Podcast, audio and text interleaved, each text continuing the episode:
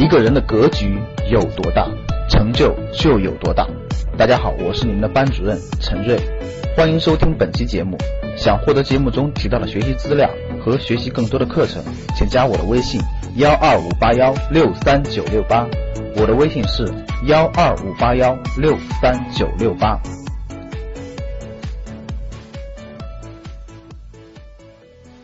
有我们的听众给我们发来信息，说老师，你们节目讲的真的不错啊，我学到了很多关于投资理财的知识，但是呢，我有一个问题和困惑想咨询一下。哎，我就问什么问题和困惑呢？他说，咱们节目当中呢讲的很多这个投资的资产呢，都是一些高成长性的，也有风险的。那这位学员呢也明白也了解。投资都有风险啊，没有百分之百没有风险的事。所以呢，我们节目当中呢讲房产啦，讲这个股票类的、股权类的投资啦比较多一点。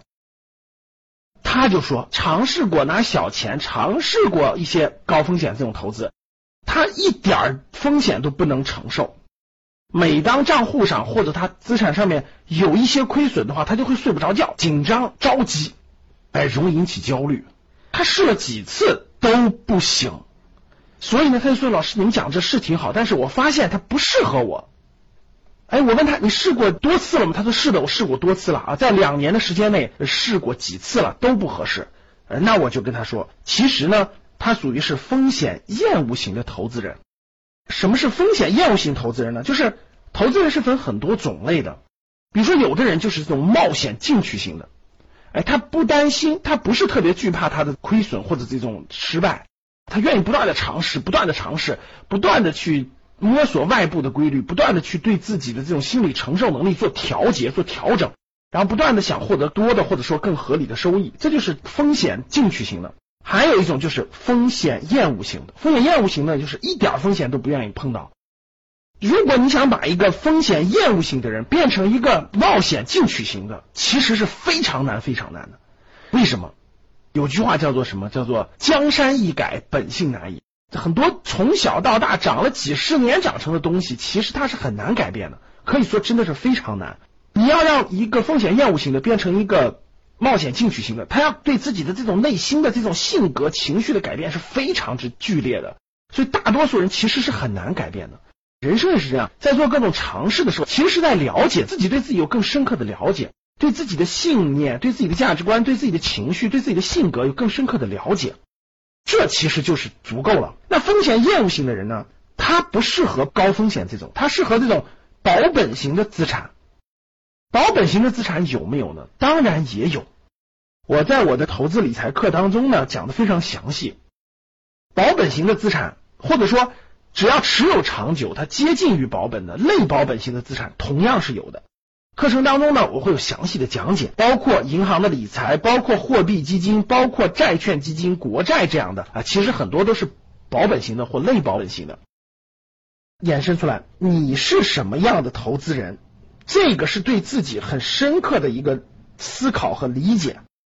这个不能指望别人，你不能说是哇，我看到这个人赚钱，投资房子赚钱这么凶，我看到这个人投资股票赚钱这么多。我看到这个人买什么什么可转债等等的也收入这么高，所以你就很眼红，你觉得我也应该可以。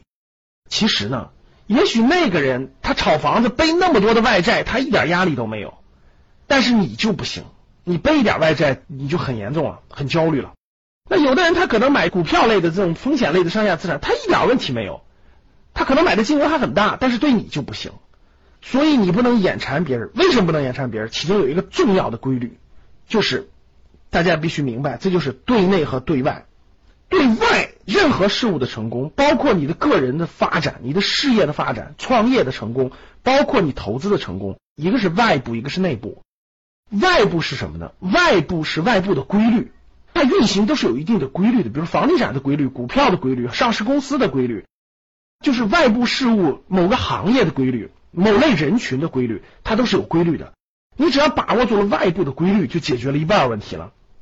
第二个就是对内，对内是对自己的这种信念、价值观、情绪、性格、战略、策略、战术这些东西。举个例子，大家就理解了，这是一个价值观的事情。比如说，啊，有的人他就会假设他以倒卖共享单车为获利，他把共享单车拆了零件，他去卖钱，他觉得就可以做出这样的事情。你为什么做不出呢？因为你们的价值观不一样，你有善恶之分，他没有好坏之分，他没有，这就是人和人的差别。那对内讲的就是这些东西啊，信念、价值观、情绪、性格的把控、战略、策略、战术这些东西。每一个事情的成功，我们都不要只看外表，我们要去分析别人为什么有这样的东西，对内对外他掌握了什么样的规律。所以呢，希望通过今天这个课程，我希望大家明白，在探索和摸索的过程当中，了解外部规律，了解自己，然后选择适合自己的路去发展和成长，这其实就是成功。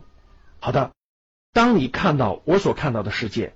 你将重新认识整个世界。谢谢大家。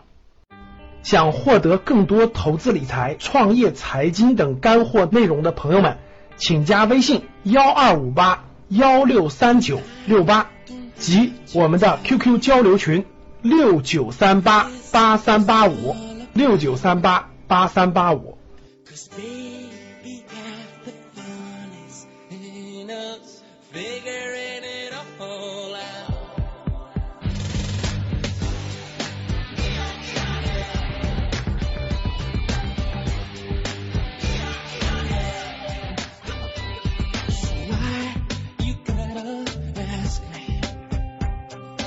want, I'm doing it now.